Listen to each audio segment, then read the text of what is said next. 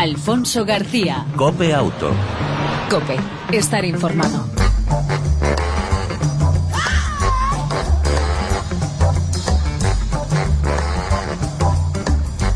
Hola, ¿qué tal? ¿Cómo estás? Bienvenido una semana más a este tiempo de radio dedicado al mundo del motor llamado Cope Auto, en la versión también Cope Moto. En el control técnico, todo un lujo. Antonio Mora, al volante Alfonso García, que como cada semana te ofrecemos información, actualidad, opinión y entretenimiento del mundo del motor durante aproximadamente unos 30, 35 minutos como máximo.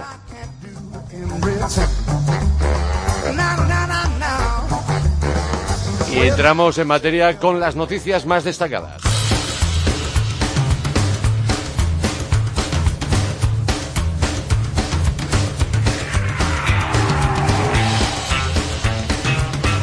El eh, Tribunal Supremo limita el derecho de las aseguradoras a reclamar indemnización por accidente una vez satisfecha. La Sala Primera del Tribunal Supremo ha hecho pública eh, este pasado lunes una sentencia que limita el derecho de las aseguradas, aseguradoras, de las compañías de seguros, a reclamar a su asegurado el importe de la indemnización por accidente de tráfico una vez ésta se haya satisfecho. Por otro lado, el cambio de pastillas de freno cuesta de media en nuestro país 182 euros. El informe de Tallerator muestra que solo si se sustituyen las pastillas de freno delanteras el gasto medio se sitúa en los 113 euros, mientras que si son las traseras asciende a los 109. El precio medio del cambio de pastillas asciende a 224 euros en Madrid frente a 210 euros en Barcelona, 223 en Valencia, 184 en Sevilla y la más cara, 233 en Zaragoza. Por contra, Alicante con 103 euros de media es la provincia más barata, seguida en esta clasificación eh, por Málaga con 116 y Murcia con 119 euros de media el cambio de pastillas.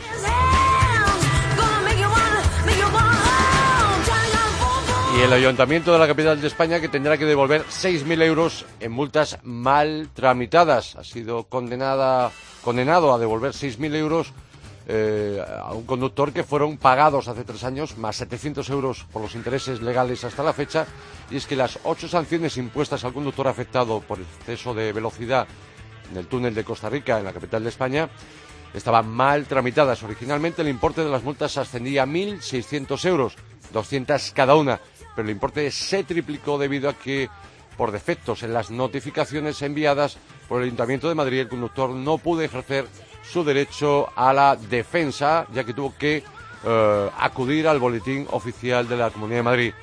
Las notificaciones no se hicieron en el domicilio de infractor y además el cartero no llamó dos veces. Y esto no es una película, en el plazo de 60 minutos, tal y como exige el Tribunal Supremo. Un dato importante, la Agencia Tributaria de Madrid tiene pendientes de cobro 400.000 multas por importe de 60 millones de euros y la mayoría son notificaciones eh, indebidas.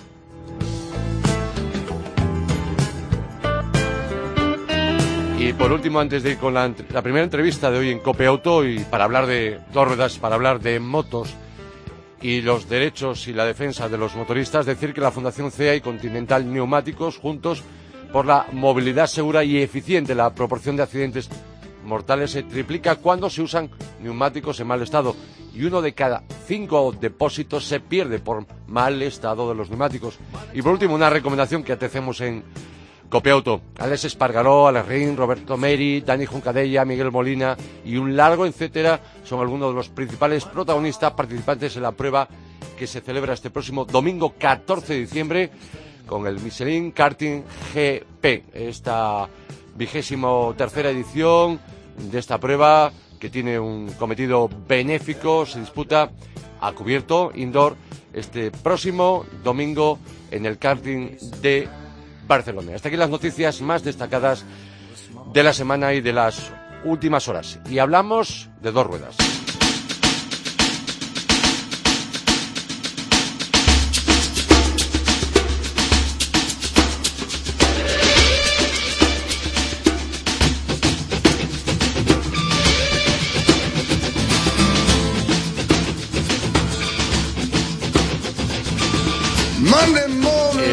Pasado sábado, día 6 de diciembre, la Asociación Mutua Motera convocaba a los motoristas a manifestarse en la capital de España para continuar con sus demandas a la Administración, que por cierto no cumplen. Para conocer más detalles y hacer balance, Juan Carlos Toribio, de Asociación Mutua Motera y director del Instituto de Seguridad Vial del Motociclista. ¿Cómo estás? Buenas tardes, bienvenido a Cope Cope Moto. Hola, buenas tardes a todos. Eh, Juan Carlos, eh, ¿cuál sería el balance? ¿Cómo estáis satisfechos de la manifestación del pasado sábado en Madrid? Bueno, en principio, eh, en cuanto a la participación social, por supuesto que estamos satisfechos. Casi 40 organizaciones se han adherido para apoyar esta movilización social que reivindica que la administración pública cumpla definitivamente con la ley y proteja a los, a los ciudadanos en materia de viral, ¿no? Y eh, en ese sentido sí estamos satisfechos. Nos espera ahora cómo reacciona la administración pública y si va a actuar, no va a actuar van a proceder las fiscalías ante las denuncias que hemos interpuesto, que os recuerdo que son ya cerca de 800 los que llevamos abiertos en lo que va de año contra ellos, y a ver cómo funcionan las cosas. Claro, habrá que esperar si los juegos se consuman con esta movilización social. Eh, la plataforma Stop Guadarrailes y vuestra asociación Mutua Motera, previa a esa manifestación, presentasteis en el Congreso de los Diputados muchas firmas, ¿no? Sí, así es. Eh, en, principio, eh, tanto la plataforma Stop como Change.org, que son dos movimientos eh, diferentes. Eh, la plataforma estaba, creo que recordar que eran unas tres mil y pico firmas y Change estaban sobre unas 120.000 firmas, 130.000 firmas. Iba eh, en el sentido de que se respetara el artículo 14 de la Constitución española, protegiendo también no solo ciudadanos que circulan en vehículo turismo, sino a los ciudadanos que circulan en motocicletas, ciclomotores, bicicletas. Y hablamos de esos tan temidos guardarraíles sin protección, que salvan tantas vidas de usuarios de coches, que es cierto que son buenos, pero tienen que estar también protegidos para que se consume ese derecho a la igualdad que tenemos por razón de usuario. Y después de muchos años, Juan Carlos Toribio, y en tu caso también particular, muchos años eh, trabajando, luchando, eh, promoviendo eh, bueno ideas y normativas de cara a proteger más a los eh, moteros. A día de hoy estamos bueno pues a, a 10 de diciembre de 2014. ¿Cómo están nuestras carreteras nacionales en cuanto a esos sistemas de protección para motociclistas? Bueno, no solo en cuanto a los sistemas para motociclistas, sino en cuanto al resto y en lo relacionado con el cumplimiento de ley. Las carreteras son un ejemplo, no solo las nacionales, sino el resto de la red también, son un ejemplo eh, de la falta de respeto a la, no solo al marco constitucional, sino a la norma técnica y, legal, ¿no? Y un ejemplo eh, de, de qué está pasando en sociedad y con los políticos que tenemos que intentan los técnicos que se corrijan determinados errores y son los políticos en muchas ocasiones son auténticos muros que hay que vencer para conseguir que se cumpla la ¿no? que se cumpla con las normas de seguridad. Entonces, las carreteras, ¿cómo las encontramos? Pues las encontramos mal. Eh, hemos mm, confirmado, llevamos realizados en lo que va de año cerca de 800 expedientes de cerca de 2.000 infracciones que hemos comprobado y eso teniendo en cuenta que nuestro sistema de auditoría visual es muy básico y nos centramos en algo que sea realmente agresivo. A modo de por ejemplo, si queremos reflexionar un poquito, estamos en plena campaña de la DGT donde advierte que, la distracción es tremendamente peligrosa para los ciudadanos. Lo estamos viendo en televisión, lo estamos viendo en su página web y, sin embargo, la propia Dirección General de Tráfico está permitiendo, el Ministerio de Interior está permitiendo que Ministerio de Fomento ponga grandes carteles diciendo su obra magistral del AVE que como objetivo que los conductores de los coches, de los vehículos turismos, de las motos, etcétera, se pongan a leerlos mientras conduciendo y necesitan 22, 23 y hasta, hasta medio minuto para consumar la lectura completa del cartel. O sea, son auténticos generadores de distracción y, ahí está. Eh, realmente, ¿a qué se juega con esta política de seguridad vial? Pues, pues habrá que sentarse a hablar con ellos, saber a qué juegan. Desde vuestra asociación Mutua Motera, repito, lleváis años eh, trabajando, insistiendo a la Administración, pidiendo ¿Cuántas manifestaciones lleváis ya al respecto de, si tenemos en cuenta también la última del pasado sábado, día 6 de diciembre? Que son unas cuantas. Sí, unas cuantas. Llevamos, las más duras se hicieron en el otoño negro del año 2000 hicimos tres consecutivas. Eh, esas consiguieron que se generara o se creara un grupo de trabajo la Dirección General de Tráfico, que era el grupo de trabajo 52 para la seguridad de los motoristas, pero eh, lo que ha pasado que con, con, esta nueva entrada de la directora, eh, pues, pues ese grupo de trabajo mm, ha fallecido, vamos, ha dejado de funcionar. Nuestra seguridad parece que ha pasado a un tercer, cuarto o último plano, a nadie le preocupa de la Administración la seguridad de los motoristas, antes sí preocupaba algo, ahora ya no preocupa eh, nada, y bueno, pues realmente la situación es, eh, a nivel político es, dantesca. ¿En, cuántas manifestaciones? Pues fijaros, antes del año 2006, que fue la más dura, ya hubo unas cuantas aisladas, y después del año 2006, pues puedo computar ahora a nivel nacional, pues unas o seis, seis, seis, teniendo en cuenta que este año es la segunda ya que se hace para la lucha por la seguridad de los motoristas. ¿Estamos realmente indefensos, no solamente motoristas, sino el resto de conductores que ocupamos las vías, tanto eh, fuera de las ciudades como en las propias ciudades, indefensos ante las modificaciones por parte de la Administración? Es decir, eh, la Administración quiere, de alguna manera, que cumplamos con la norma, son inflexibles y si no, Obviamente están las sanciones, están la retirada de puntos, incluso la retirada de permiso, por supuesto sanciones que, esta es una opinión muy particular, rayan en cuanto a sus cuantías por encima de la media, incluso muchos de los casos más altas que, por ejemplo, hay países como Alemania, digo, cuando luego ellos, a la hora de eh, cumplir con el ciudadano, no se acuerdan, pero no se acuerdan en muchísimas cosas. Sí, es, es correcto. Yo, yo comparto tu criterio mm, y haría varias valoraciones. La primera, la indefensión. Los investigadores que, investigan los siniestros de tránsito siempre olvidan, ¿no? omiten un factor importantísimo como es, por ejemplo, eh, el factor vía. ¿no? Eh, tenemos tres grandes factores, todos los que nos están no los conocen, son el usuario, el vehículo y la vía, ¿no? Pues el factor vía y sus subfactores son olvidados y se olvidan de forma temeraria. Es decir, se olvidan de forma temeraria no por voluntad propia del investigador, sino se le da la formación para que sepa qué está sucediendo ni se le dan los recursos para que lo averigüe. Por ejemplo, analizáramos las salidas de vía que han existido en este último año. Eh, en estos de tránsito, en ninguna de ellas se habría hecho una valoración del coeficiente de rozamiento transversal del asfalto. Por lo tanto, tenemos una indefensión jurídica importante. Una indefensión jurídica que además queda acreditada con los últimos trabajos que ha la Universidad de Zaragoza, concretamente el doctor Alberto Iglesias, ha elaborado un documento que deja clarísimo que los equipos de investigación en ocasiones cometen errores gravísimos generan inseguridad jurídica a los ciudadanos y usuarios que han sido accidentados. Eso por un lado. Por otro lado, si analizamos un poquito qué está sucediendo con las denuncias y observamos la estadística pública la DGT, en el año 2006 se denunciaron o se pusieron dos, dos millones mil denuncias. En el 2007, tres millones y medio. O sea, ya subió un millón. Estamos hablando de Sí, señores. En el 2008, 4.706.000. Estamos hablando de la crisis. En el año 2009, 4.868.000. Y así, etcétera, etcétera. En 2013, 4.020.000. Parece ser que la crisis ha activado el número de denuncias. Por lo menos esto es lo que dicen las estadísticas. No es así, que se defiendan y digan por qué son así las estadísticas. Por lo tanto, sí que creo la Administración, primero, tiene que dar garantías de que se cumpla forma igualitaria, de forma igualitaria la ley, tiene que respetar el artículo 9 de la Constitución, respetando el marco jurídico también para la propia Administración, que en muchísimas ocasiones lo está incumpliendo, no está protegiendo al ciudadano porque incumple la ley y, por supuesto, pues tendría que tener un poquito más de ética y moral a la hora de, aplicar con rigor la ley.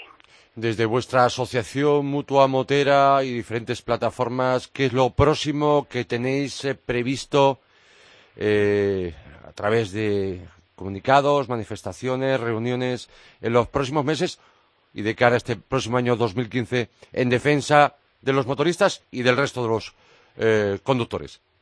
Bueno, en principio me parece que anda por ahí una voz popular que, llama a una nueva movilización mm, eh, por el tema de los, de, los sistemas de protección, ¿no? de los guardias eso por un lado. Por otro lado, eh, antes de que termine esta semana, habremos presentado 89 denuncias contra la Administración Pública por incumplir la ley.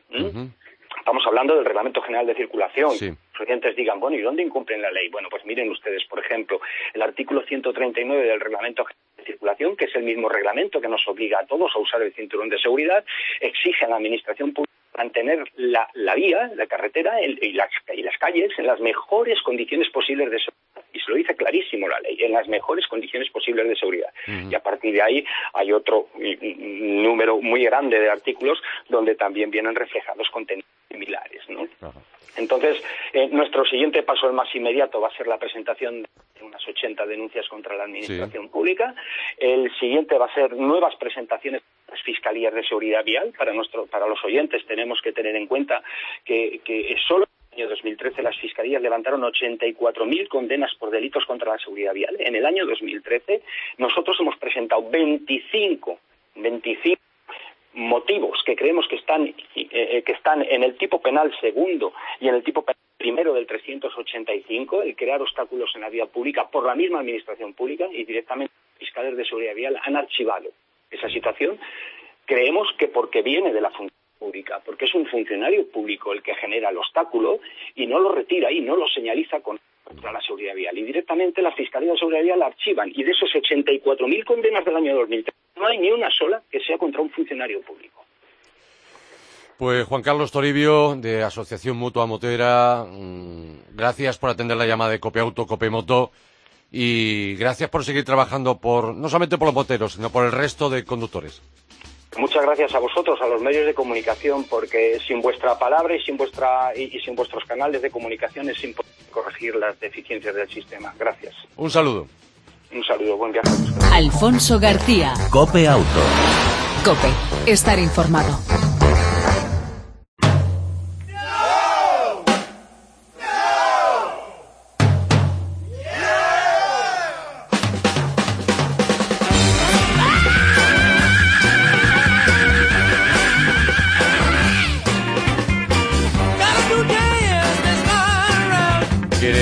Saber cuáles son los colores favoritos, preferidos por los conductores? ¿Cuáles son las tendencias? Lo que se va a llevar, incluso consejos útiles de un experto para que la carrocería, mejor, más que la carrocería, obviamente si, eh, va, va, va unísono, la pintura, el color del coche, te dure más.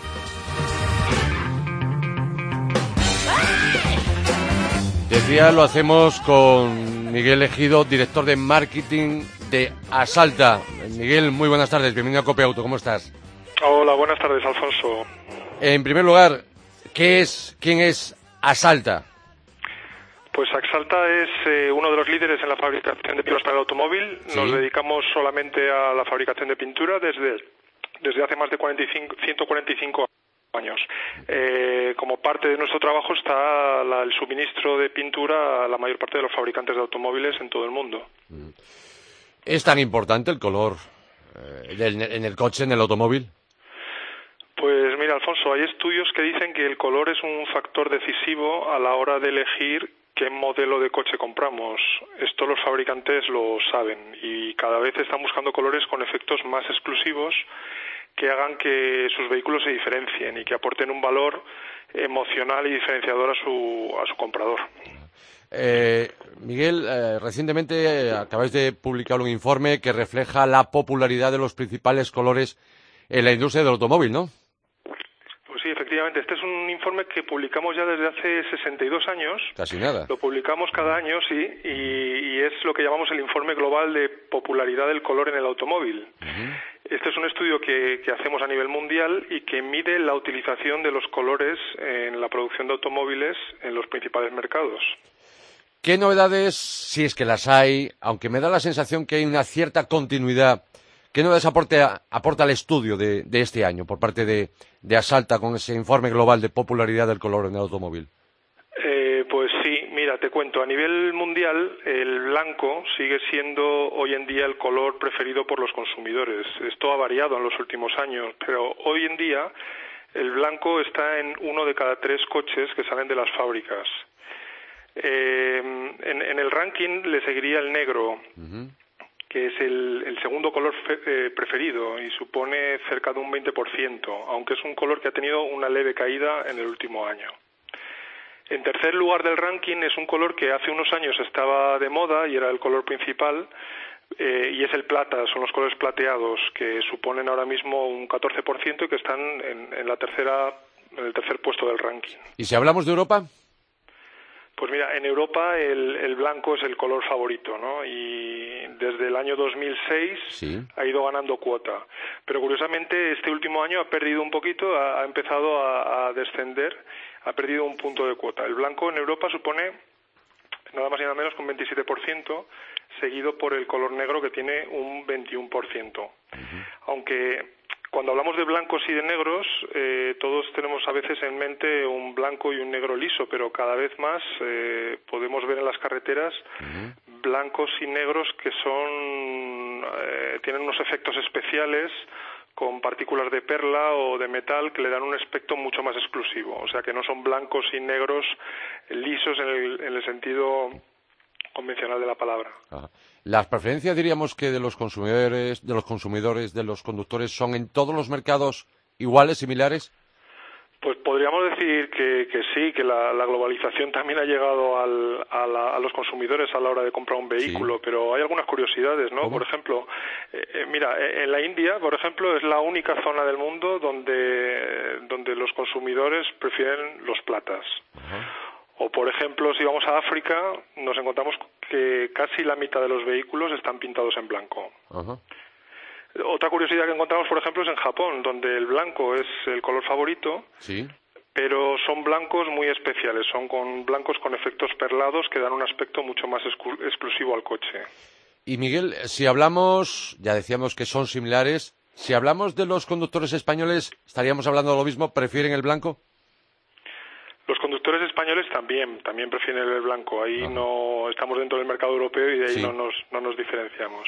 Y hablamos de tendencias, hablemos de moda, porque el automóvil tiene mucho también de, moda y como decías, de la importancia de eso que de principio nos entra por la vista, el color, las formas. ¿Qué tendencias veis para los próximos años en cuanto a colores de coches? Pues el mundo del color en el automóvil está totalmente conectado con el mundo de la moda. Sí. Nuestros diseñadores, los expertos en color de, Axalta, han identificado lo que llaman megatendencias.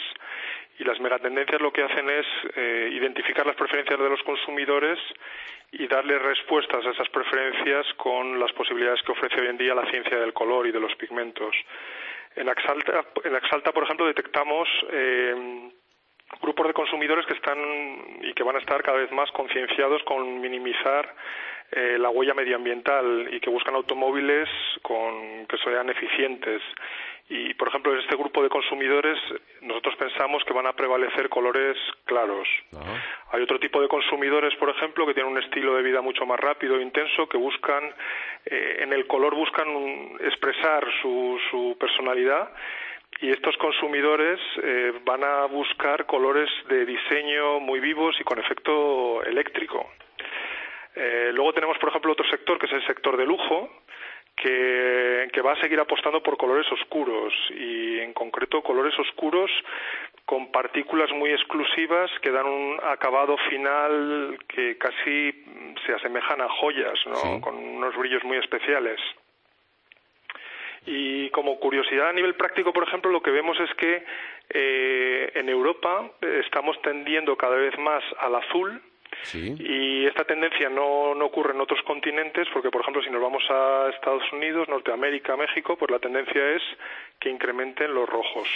Miguel, y una curiosidad, eh, ese color mate, sin brillo, que se puso de moda hace un par de años y que, por lo que tengo entendido, tiene mucho éxito en Centro Europa y Italia, sobre todo. Sí, correcto. ¿Va a seguir la tendencia o no? ¿Cuál es la aceptación de ese color mate desde vuestra empresa? Pues es un, es un color, eh, digamos, de, nicho muy, muy especial. Hemos pasado de, en el pasado, buscar colores mm, y, acabados con muchísimo brillo a acabados mates, donde el brillo brilla por su ausencia, ¿no? Eh, es una tendencia, es una moda y, vemos que muchos fabricantes encuentran que con estos acabados consiguen incrementar el valor de, su vehículo, ¿no? Y es cierto que cada vez se encuentran más en la calle y pensamos que va a continuar durante los próximos años. Eh, antes de ir con los consejos para cuidar nuestro coche, nuestro automóvil, nuestro vehículo. Eh, Miguel, hay, una curiosidad que me, me apuntaron el otro día, y es que el verde es un color cada vez menos demandado. ¿Es verdad? Es cierto, es cierto, sí, sí. ¿Pero el por qué? verde ocupa los puestos de los puestos más bajos del ranking. Pues esto eh, no es algo solamente que ocurre en Sí. España, ocurre en, en, en- en todo el mundo y tiene que ver mucho con con influencias, por ejemplo, de la moda Sí. y, por ejemplo, de, de, los aparatos electrónicos. Entiendo. Se habla que los colores que se utilizan en, en los móviles que llevamos todos y cada uno de nosotros hoy en día influyen también, por ejemplo, en, en los acabados que se utilizan en los coches. Entonces, todo está interre- interrelacionado realmente. Para finalizar, decía, consejos que nos puedas dar desde Asalta, como director de marketing, Miguel, eh, para que nos dure más esa pintura, de ese color de, que hemos elegido para nuestro coche y del que obviamente estamos enamorados. Bueno, pues, eh, pues algu- algunos consejos prácticos. Sí, ¿no? prácticos.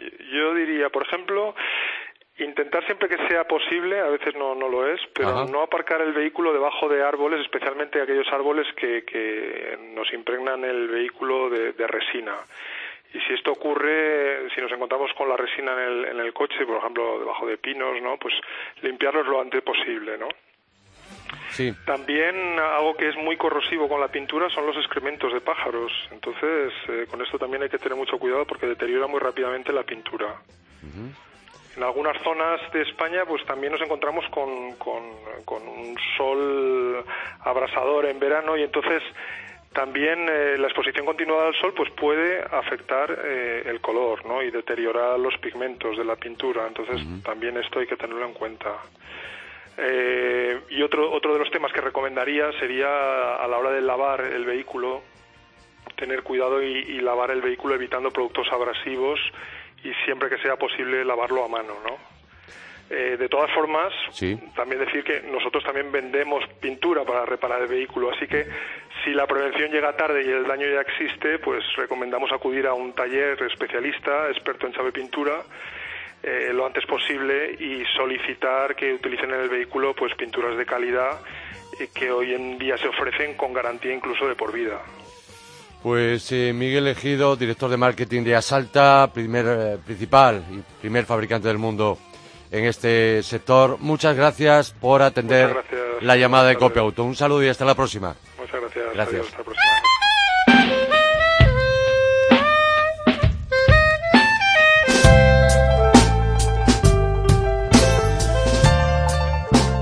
En la recta final metemos la directa, sobrepasamos los límites y entramos en la prueba al coche de la semana en Copia Auto, Nissan Pulsar.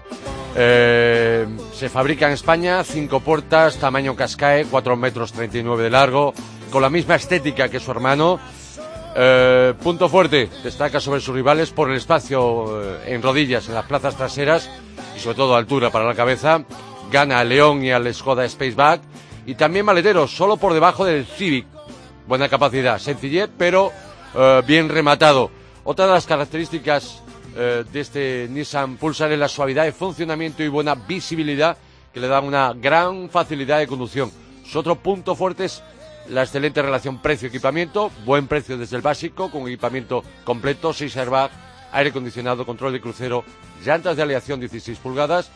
Una novedad importante, ángulo eh, como extra en este caso destacado, la cámara de 360 grados con visión ce- cenital del coche, ideal para aparcamiento y detector de movimiento. Mecánicas, solo diésel 1.5 DCI, 110 caballos de origen Renault, 5 litros de consumo, realmente eh, consumo muy poco.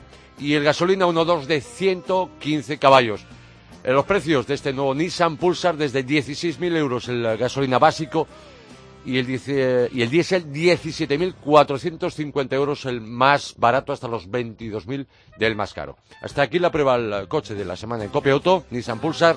Definiremos como espacio, precio, equipamiento.